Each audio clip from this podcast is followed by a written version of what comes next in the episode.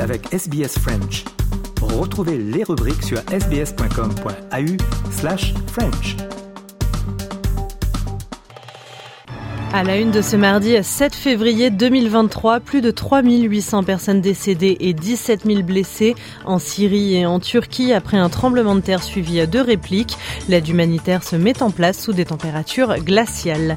Le gouvernement fédéral australien peut compter sur le soutien des Verts pour la mise en place du référendum concernant la place du peuple aborigène dans la Constitution après la démission de la sénatrice écologique Lydia Thorpe. Trois ans après l'apparition du coronavirus en Chine, les ressortissants ressortissants français vont enfin pouvoir se faire vacciner. Pékin a donné à Paris son feu vert. Et enfin, du football avec la Ligue 1 et Marseille battu à domicile par Nice. Les résultats et les détails, c'est dans le journal des sports de Christophe Mallet.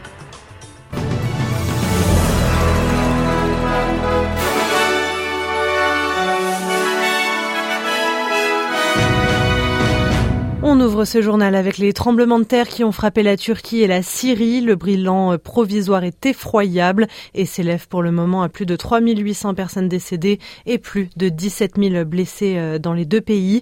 Les opérations de sauvetage sont toujours en cours avec comme objectif de trouver des survivants sous les décombres. Les équipes travaillent de nuit sous des températures glaciales dans ces zones montagneuses. On écoute Stéphane Dourachik, il est porte-parole du secrétaire général des Nations Unies. This is Turkey's most powerful earthquake recorded since 1939, and that at least 78 aftershocks were reported, following by, followed by a second earthquake of 7.5 magnitude. The earthquake has uh, heavily impacted northwest Syria, where 4.1 million people, most of them women and children, were already relying on humanitarian assistance. Stéphane Dujaric, il est le porte-parole du secrétaire général des Nations Unies à propos des séismes mortels qui ont frappé, on le répète, la Turquie et la Syrie et où plus de 3800 personnes euh, ont trouvé la mort. Et justement à Adana, dans le sud de la Turquie, euh, les précisions avec la correspondance de Manon Chaplin pour Radio France Internationale. La situation est, on peut le dire, chaotique. Ici, à Adana, au moins une dizaine de tours se sont écroulées et nous nous trouvons actuellement dans une des zones de sûreté répertoriées par les autorités où des dizaines de familles se sont réfugiées. Certaines ont déjà perdu leur maison. La plupart disent craindre les répliques, très nombreuses depuis ce matin, environ une toutes les dix minutes. La plus grosse a eu lieu vers midi, 7,5 sur l'échelle de Richter et a causé elle aussi de nombreux dégâts. Une rumeur circule parmi les sur l'imminence d'un nouveau séisme d'ampleur dans la nuit. Bien sûr, aucun élément tangible ne permet de l'affirmer, mais cela montre le niveau d'inquiétude de ces familles. À l'aéroport, nous avons également croisé plusieurs équipes de sauvetage qui affluent désormais de tout le pays. Une équipe de 250 s'apprêtait à partir en direction du Hatay, une région frontalière avec la Syrie, l'une des plus meurtries aujourd'hui. Ces sauveteurs sont habitués à ce type d'urgence car la Turquie présente de nombreuses failles sismiques, mais quelques-uns nous ont confié avoir peur étant donné la gravité des images qu'ils ont vues sur les réseaux sociaux depuis ce matin. L'épicentre du séisme se trouve plus à l'est vers Parachik, près de Gaziantep, à la frontière avec la Syrie. Et euh, on l'a entendu dans le papier hein, de Manon euh, Chaplin pour RFI, la zone reste extrêmement dangereuse. De nouvelles répliques peuvent avoir lieu dans les prochains jours ou les prochaines semaines. Jérôme Vergne est sismologue à l'Institut Terre et Environnement de Strasbourg. On l'écoute. On va continuer euh, sur, un événement aussi important que celui-là à avoir des répliques, c'est-à-dire d'autres euh, séismes euh, généralement d'amplitude d'énergie un petit peu plus faible, hein, mais en grand nombre, qui vont se localiser tout autour de la zone qui a rompu. Ces répliques vont durer probablement pendant plusieurs jours, probablement plusieurs semaines. Généralement, les magnitudes des, répliques sont un peu inférieures au, choc principal et diminuent avec le temps, mais on n'est jamais à l'abri d'une réplique potentiellement euh, dommageable qui peut générer des, autres dégâts sur les constructions, d'autant que les constructions ont été, pour celles qui heureusement ne sont pas encore effondrées, mais elles ont, elles ont été endommagées par ce premier séisme, et donc il y a des risques importants associés aux répliques. Et c'est dans ce contexte hein, que l'aide internationale se met en place malgré les risques dont on vient de parler. En Allemagne notamment, des centaines de membres de la communauté turque de Berlin ont organisé une collecte de vêtements chauds. L'Ouzbékistan a annoncé envoyer 100 secouristes ainsi que des véhicules, tout comme la Grèce qui a envoyé en Turquie une équipe d'intervention. 139 secouristes français euh, se sont envolés vers Ankara hier soir. L'Espagne et la Roumanie envoient toutes deux des pompiers et des chiens sauveteurs. On apprend à l'instant que l'Australie va débloquer une enveloppe d'aide de 10 millions de dollars. Et euh, de son côté, le président ukrainien Volodymyr Zelensky a profité de son discours quotidien pour présenter ses condoléances à la Turquie et à la Syrie, assurant lui aussi envoyer de l'aide, mais sans détailler de quoi il s'agit. My sincere condolences to Mr. President of Turkey Erdogan, as well as to those in the Syrian society who have lost loved ones, who have lost their homes. Ukraine immediately responded and offered Turkey's support in the rescue operation. Le président russe Vladimir Poutine a lui aussi déclaré que Moscou allait envoyer de l'aide en Syrie et en Turquie. Euh, Recep Tayyip Erdogan en salue donc le soutien et les mains tendues de ses voisins européens. Le président turc qui a d'ailleurs décrété un deuil national de sept jours, on l'écoute. We have received several calls for international aid to our country. Offer of assistance from 45 countries, including NATO and the European Union, have reached us.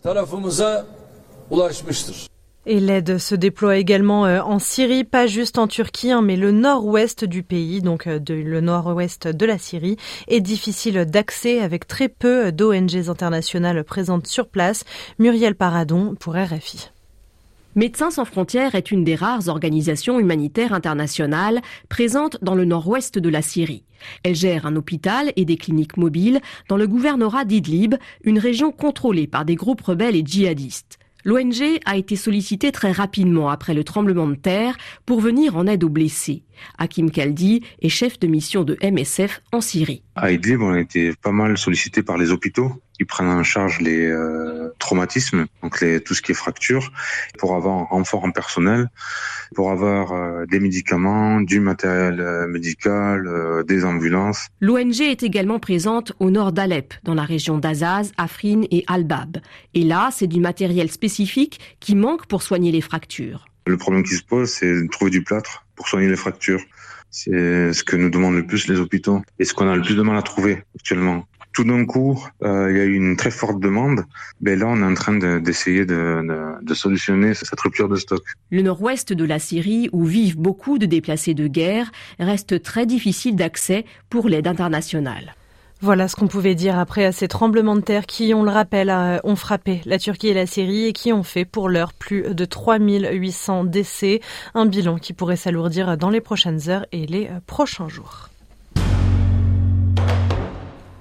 En Australie, Anthony Albanese a confirmé que le référendum concernant la place du peuple indigène dans la Constitution devrait avoir lieu durant la deuxième moitié de l'année 2023. Le Premier ministre qui peut compter désormais sur le soutien des Verts à la suite de la démission de la sénatrice Lydia Thorpe. On écoute le chef des écologistes, Adam Bond.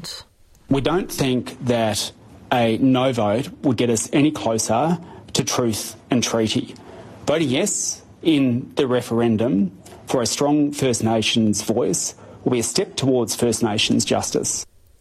Lydia Sorp, elle, a décidé de rejoindre l'opposition en raison de ses inquiétudes concernant les modalités de ce référendum. Lydia Sorp, on le rappelle, c'est la sénatrice du Victoria, aborigène et connue pour son franc-parler. Elle dit vouloir consacrer désormais sa carrière uniquement à la reconnaissance de la voix aborigène en Australie. My focus now is to grow and amplify the black sovereign movement in this country. Something we've never had since this place was established. There is a black sovereign movement out there that no one wants to listen to. So I'll be their voice. Australie toujours et le nouveau Premier ministre néo-zélandais Chris Hipkins est arrivé à Canberra euh, où il a tenu une conférence de presse euh, aux côtés du Premier ministre australien euh, Anthony Albanese. Au menu des discussions, bien sûr, ce terrible tremblement de terre, ces terribles tremblements de terre en Turquie et en Syrie, mais également à l'agenda du jour, ce qui était prévu de longue date, la sécurité dans la région Indo-Pacifique. Chris Hipkins a pris ses fonctions il y a quelques jours après la démission surprise de Jacinda Ardern. Cette visite si tôt dans son mandat euh, est une preuve de l'importance qu'il accorde aux relations entre les deux pays euh, alliés.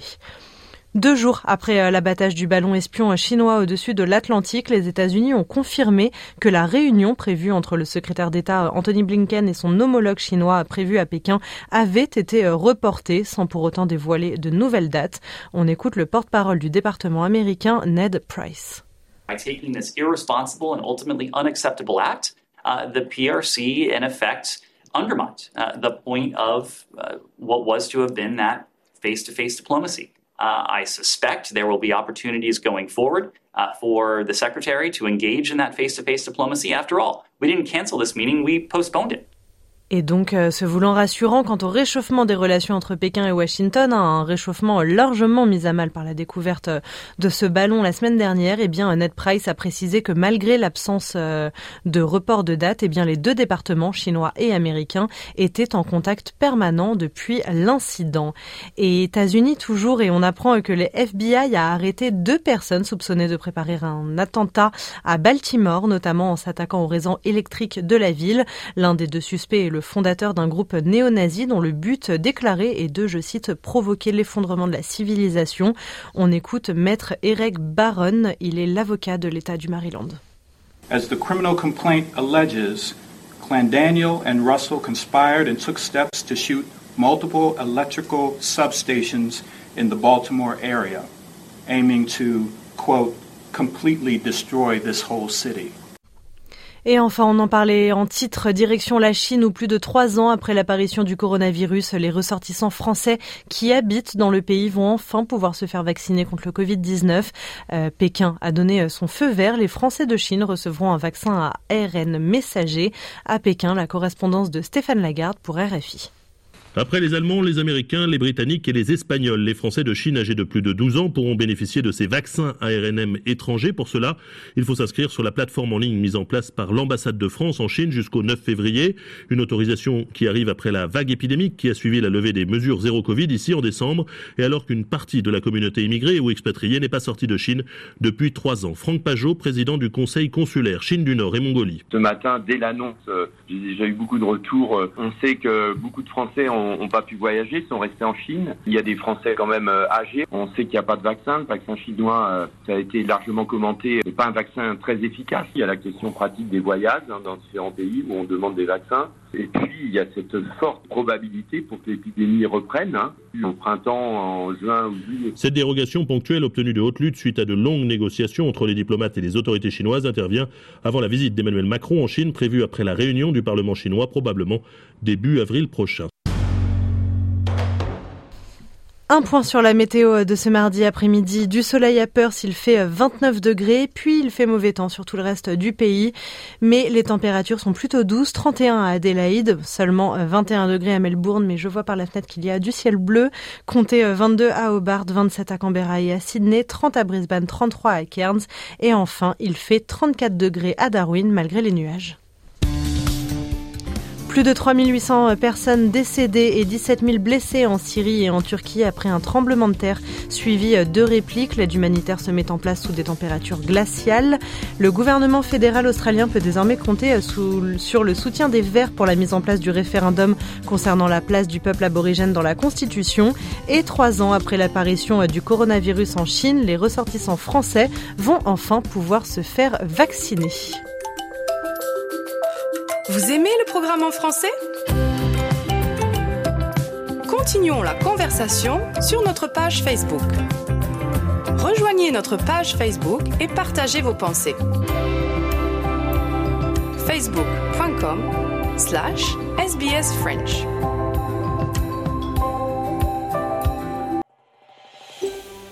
Vous voulez entendre d'autres rubriques comme celle-ci? Écoutez-les sur Apple Podcasts Google Podcasts, Spotify ou n'importe où où vous obtenez vos podcasts.